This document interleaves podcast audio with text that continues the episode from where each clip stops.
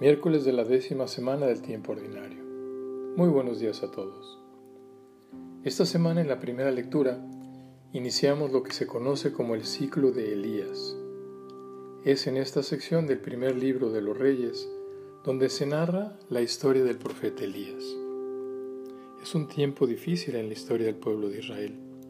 Está reinando el rey Ahab, que se ha casado con una princesa extranjera, Jezabel Está traído sus dioses, Baal y Aserá, y su culto, y los ha querido imponer al pueblo de Israel. Para lograrlo, ha mandado matar a todos los profetas de Yahvé.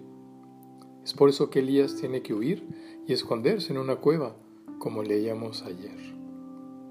Sin embargo, Dios no abandona, sino que se va valiendo de acontecimientos como el que reflexionábamos el día de ayer, una pobre viuda, para hacer cumplir su plan de salvación. Dios le dice a Elías que no tema, que se presente ante el rey. Cuando el rey lo ve, le dice, ¿Eres tú, Elías, azote de Israel? Y Elías con valentía le responde, El azote eres tú y la casa de tu padre, porque han abandonado los mandamientos del Señor y se fueron tras los Baales. Y reta al rey a hacer una prueba para demostrar quién es el verdadero Dios. Por eso leemos que el rey convoca a todo el pueblo y a los profetas de Baal a reunirse en el monte Carmelo. Es entonces cuando Elías le echa en cara al pueblo. ¿Hasta cuándo van a estar indecisos? En el texto original dice, ¿hasta cuándo van a estar cojeando con los dos pies? Aquí está Elías, ante 450 profetas de Baal él ya ha vivido la experiencia de ser auxiliado por una pobre viuda.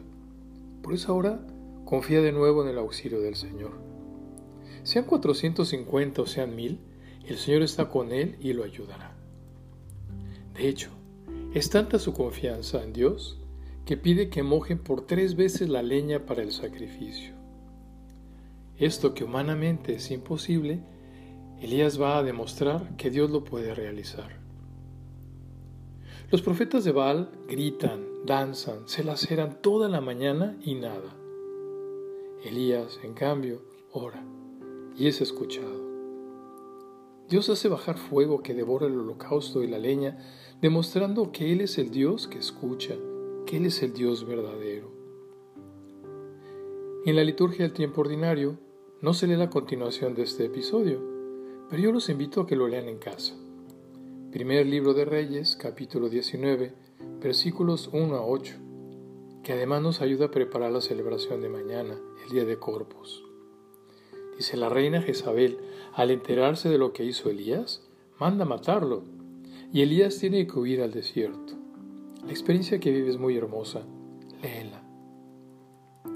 Ahora, ¿qué podemos sacar como enseñanza de esta lectura?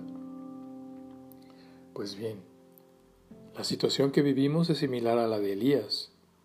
Tristemente se han introducido en nuestro país muchas religiones, sectas, que van alejando del verdadero Dios de la Eucaristía. Y no solo religiones, sino también la tecnología que a veces se convierte en un falso Dios. Segundo, en esta sociedad que ya no cree en Dios, a veces nos podemos sentir como Elías, solos entre una gran multitud de incrédulos y diagnósticos. Tercero, nuestro Dios es un Dios que escucha, aunque a veces nos cuesta trabajo creerlo. Y cuarto, la pregunta de Elías, ¿hasta cuándo estarán indecisos? Hoy nos la hace a nosotros. En el Evangelio, Jesús afirma que no ha venido a abolir la ley o los profetas.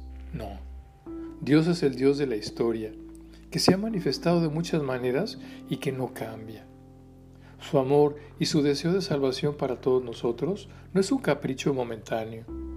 Ha sido algo que Él ha deseado desde toda la eternidad. Por eso Jesús dice que lo que Él ha venido a hacer es darle plenitud.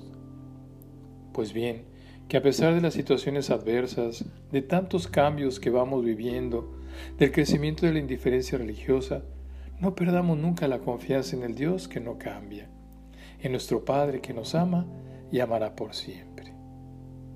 Que Dios te siga llenando de su amor, de su Espíritu Santo. que celebremos con mucho gusto, alegría y gratitud el día de mañana el Corpus Christi.